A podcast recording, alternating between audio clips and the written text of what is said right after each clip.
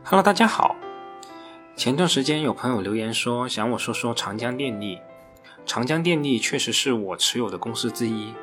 但我一直并没有太关注长江电力这家公司。主要原因是我持有这家公司的思路跟其他公司是不太一样的。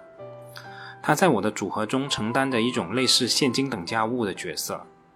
在没有什么特别好的机会之前，我会一直持有长江电力的股票，只拿一点基础性的收益。如果出现什么突发性的机会，长江电力这种稳固的公司一般下跌幅度会比较少，我就会卖出长江电力，买入那些我垂涎已久的公司。对于持有的这个现金等价物到底能给我带来什么样一个收益，收益率是多少，我确实没有去计算过，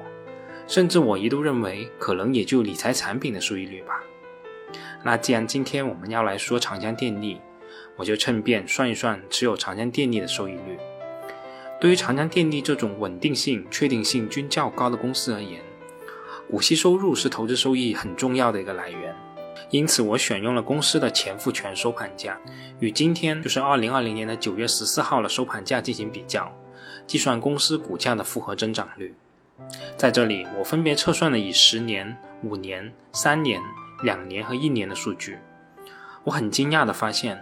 持有长江电力十年竟然可以取得年化百分之二十四点一六的收益率，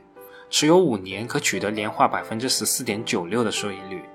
持有三年可以取得年化百分之十七点一五的收益率，持有两年可取得年化百分之二十点六八的收益率，持有一年可以取得年化百分之十四点零八的收益率。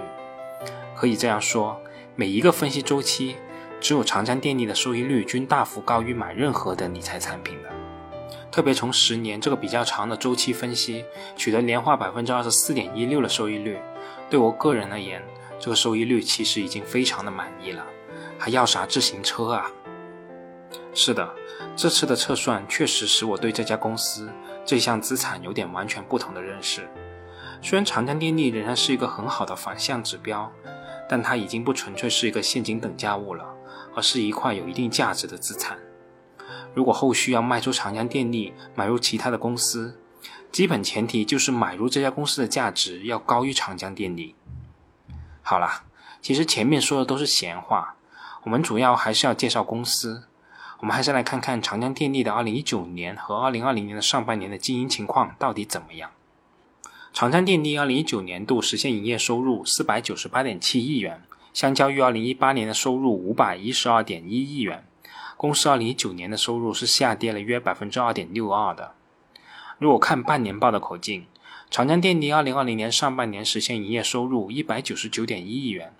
相较于去年同期是下跌了2.21%。可以这样说，长江电力的收入在2017年和2018年连续两年取得增长以后，在2019年和2020年可能会出现连续两年下降的情况。但无论是增长还是下跌，长江电力的波动幅度都是非常的小的，变动的比例基本在百分之二至百分之三的区间之内，可以说还是比较稳定的。至于长江电力收入下跌的原因，增值税返还政策到期是一方面的因素，但最根本的还是老天爷不赏脸呐。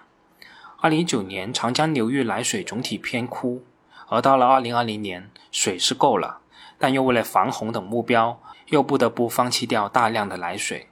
这些都不是公司自身可以控制的因素，我们这里也没必要多说了。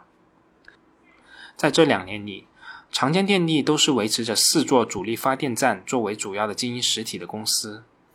除非发生出厂电价上调，否则公司各期的收入应该基本维持一个稳定的状态。当然了，受气候因素、梯级调水等因素会有所影响，但总体应该还是比较稳定的。公司后续的增长主要看点就是在于乌东德和白鹤滩两座发电站的建成和投产。公司的年报中也披露了，已经在2019年成立了乌东德水利发电厂、三峡梯调昆明中心等等。如果可以提高梯级调度的水平，兴许还能在这方面挖掘一点潜力。那么报告期内，长江电力四座主力电站的表现情况到底是怎么样的呢？西洛渡电站和向家坝电站均位于长江的上游支流上。二零一九年分别发电六百零八亿千瓦时和三百三十七亿千瓦时，占了长江电力总发电量的百分之二十八点八八和百分之十六点零一。而三峡电站二零一九年发电九百六十九亿千瓦时，占了整体发电量的百分之四十六点零三，可以说是占了绝对大头了。但所占的比例较二零一八年有一定幅度的下降。葛洲坝电站位于长江三峡的西陵峡出口，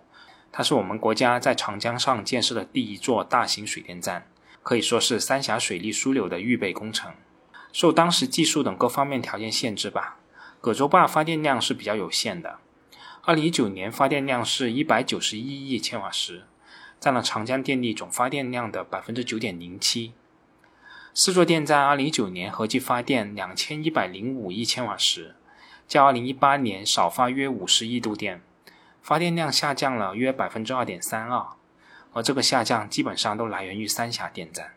长江电力二零一九年度实现归属于上市公司股东的净利润是两百一十五点四亿元，而公司二零一八年度归母净利润是二百二十六点一亿元。长江电力二零一九年归母净利润较二零一八年下降了约百分之四点七二。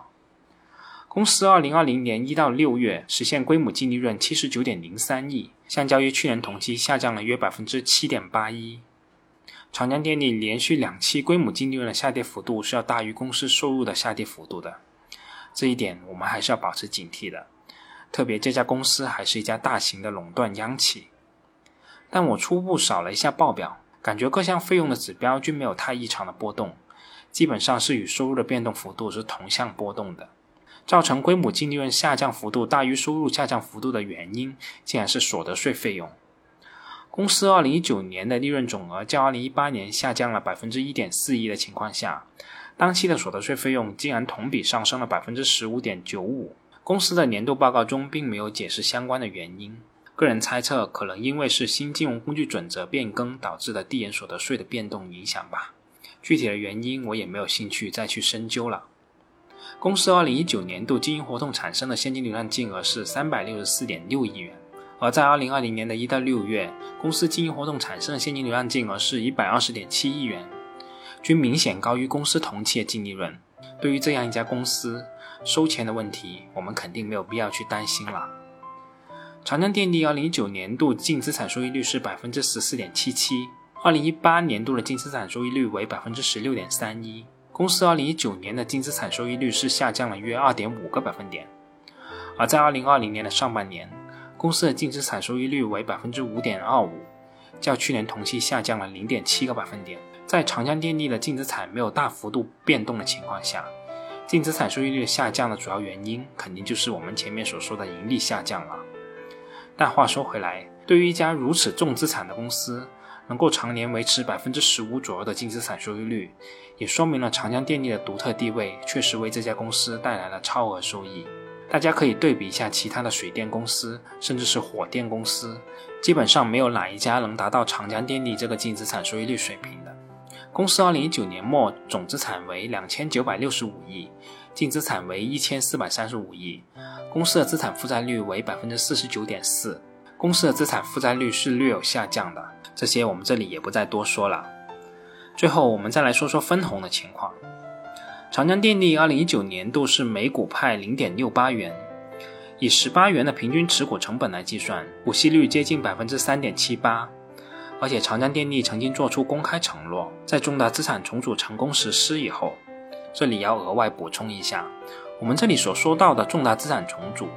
就是往长江电力上市公司里面注入希洛渡电站和向家坝电站的那次重组。在那次重组中，公司承诺对2016年至2020年每年度利润分配按每股不低于0.65元进行现金分红。对2021年至2025年每年度利润分配按不低于每当年实现利润的百分之七十进行现金分红。从这个角度来看，长江电力虽然给我们的想象空间还是比较有限的，但确实也给了我们充足的确定性。没有暴涨暴跌，没有题材，只有稳稳的收益。好了，我们这次就说这么多，我们下次再见吧。